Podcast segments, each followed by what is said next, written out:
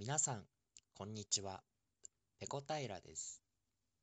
ラジオペコの穴は、私が日頃思っているけれど、人様に面と向かって話すほどのことでもないテーマについて、特に着地点もなくお話しする番組です。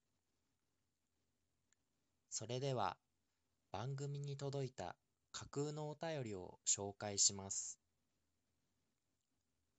こちらは群馬県にお住まいのふやかしうまい棒さん、かっこ人間で言うと35歳からいただきました。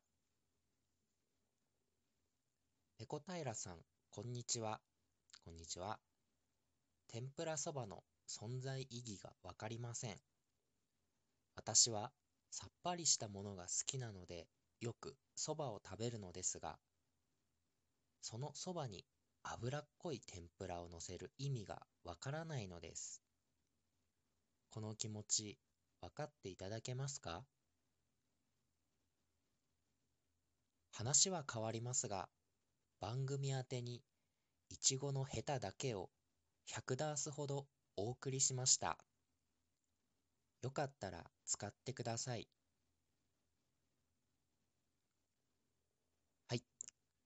群馬県にお住まいのふやかしうまい棒さん、お便りありがとうございます。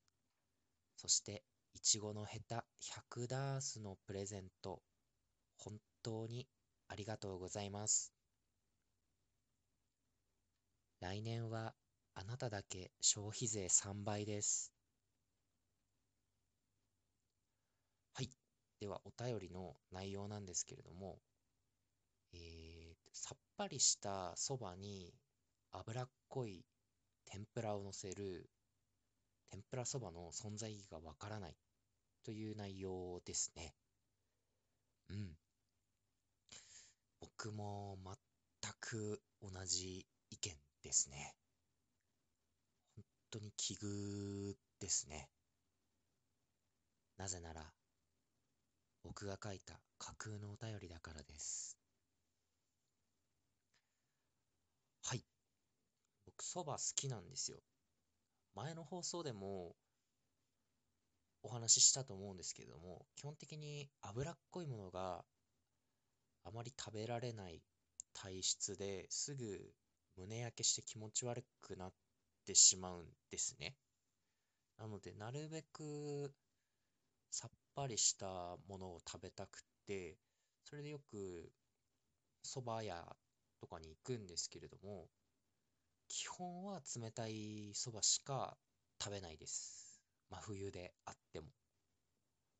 で、よく頼むのは、一番安い盛りそばか、もしくは、とろろそば、冷やし山菜そばですね。天ぷらは基本、そばと一緒には食べないですね。ちょっとコクを出すために、天かすをちょっとだけ、本当にちょっとだけ入れるぐらいですね。その天かすもちょっと入れすぎると、本当に気持ち悪くなってしまうぐらい、揚げ物がダメなんですよ。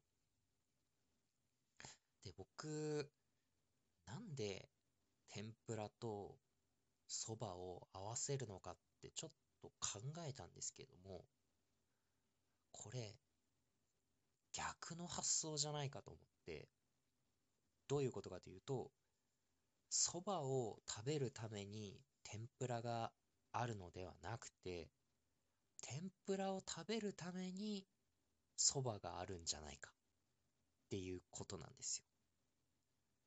天ぷらって揚げてありますから、当然脂っこいですよね。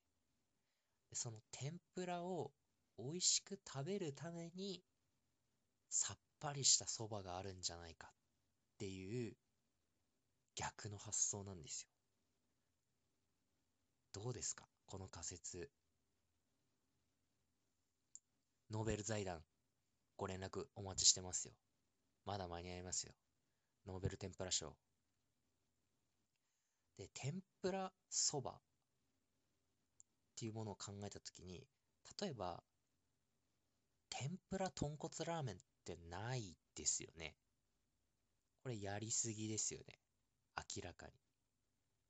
ラーメンの、豚骨ラーメンの味が濃すぎて、天ぷらのネタの味なんてわからなくなってしまいますよね。もうなんなら消しゴム天ぷらにしてもいけそうなぐらい、ラーメンのスープって濃いじゃないですか。だからきっと天ぷらには、豚骨ラーメンみたいな濃いものは合わせず、あっさりしたかつおだしのそば合わせているんじゃないかっていうこの仮説どうでしょうあちなみに僕うどん屋に行くときはあの丸亀製麺とか行くときは冷やしぶっかけうどん大盛りの上に人類史上最高の笑顔でイカ天を乗せていますしかも2本は？はい。それでは今日の配信はここまでです。次回やれたらやります。それでは。